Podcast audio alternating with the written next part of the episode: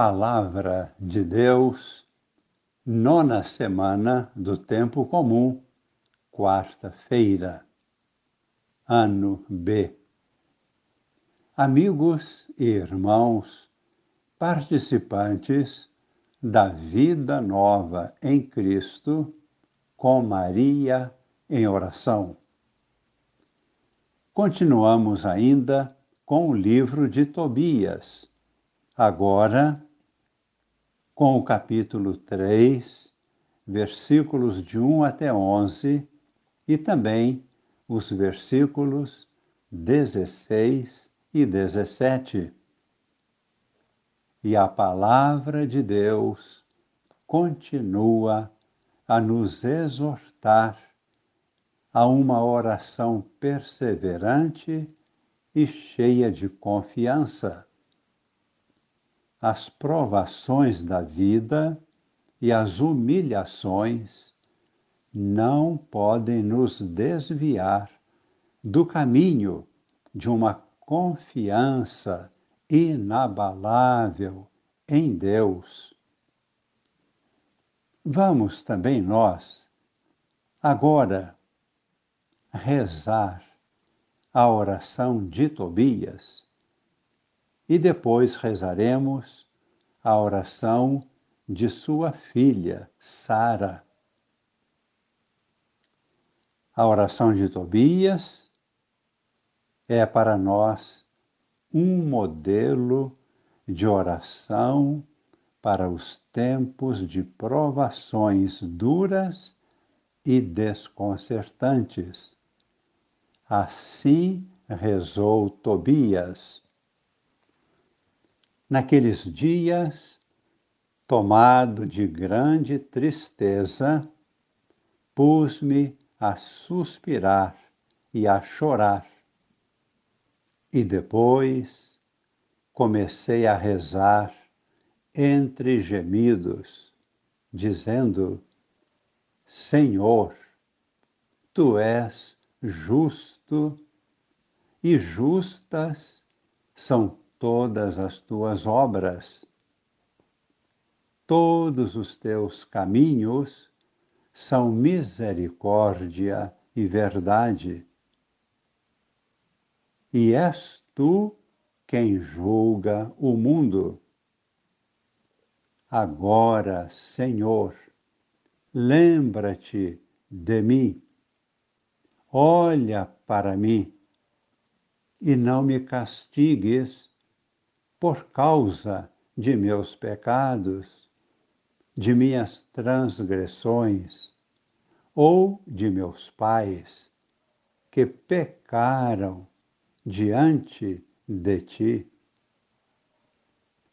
Porque não obedecemos aos teus preceitos, entregaste-nos à pilhagem, ao cativeiro e a morte, e fizeste de nós assunto de provérbios, alvo de zombaria e de injúria em todas as nações, entre as quais nos dispersaste.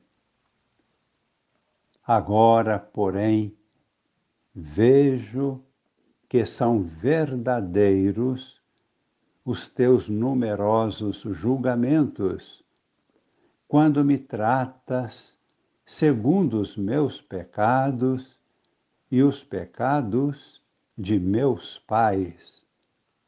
Pois não cumprimos teus mandamentos, nem caminhamos na verdade diante de ti. Trata-me pois, como te aprouver. Ordena que seja retomado de mim o meu espírito, para que eu desapareça da face da terra e me transforme em terra. Para mim, é melhor morrer do que viver pois tenho ouvido injúrias caluniosas e sinto em mim profunda tristeza. Senhor, ordena que eu seja libertado desta angústia.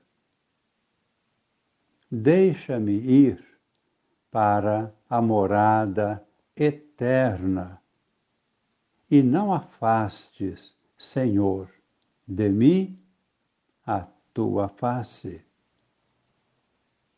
Para mim, é preferível morrer a ver tão grande angústia em minha vida, ouvindo ainda tais injúrias. Rezemos também em união com a oração de Sara, filha de Tobias. Sara havia chegado muito perto do desespero, porém reagiu e confiou em Deus, rezando confiantemente. No mesmo instante, estendendo as mãos em direção à janela, Sara fez esta oração: Tu és bendito, Deus de misericórdia, e é bendito eternamente o teu santo nome. Na mesma hora, a prece dos dois foi ouvida perante a glória de Deus. E o arcanjo Rafael foi enviado para curar a ambos. No Evangelho, os saduceus procuram confundir a Jesus com suas perguntas. Sabemos que os saduceus pertenciam ao grupo daqueles que não admitiam a ressurreição. Por isso fazem a pergunta capciosa a Jesus, construindo uma história imaginada. Senhor, e se uma mulher se casar sete vezes, caso acontecesse que em cada casamento morresse o seu marido, e assim sucessivamente. Como ficaria a sua situação no futuro se houvesse ressurreição dos mortos? De qual desses homens ela ficaria como esposa. Jesus responde com sabedoria, explicando que todos nós ressuscitaremos, sim, porém, não para viver uma vida no mesmo nível material que nós conhecemos aqui na Terra, em nosso corpo material. A ressurreição, sim, existe e acontece em outro nível, em nível espiritual, em uma condição em que já não teremos um corpo material. Seremos todos espirituais, com um corpo glorificado e, portanto, não havendo corpo, não existirá casamento. rezemos neste momento,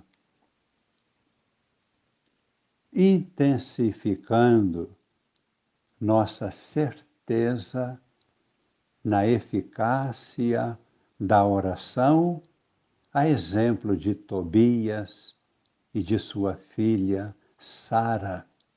Deus sempre atende nossas orações.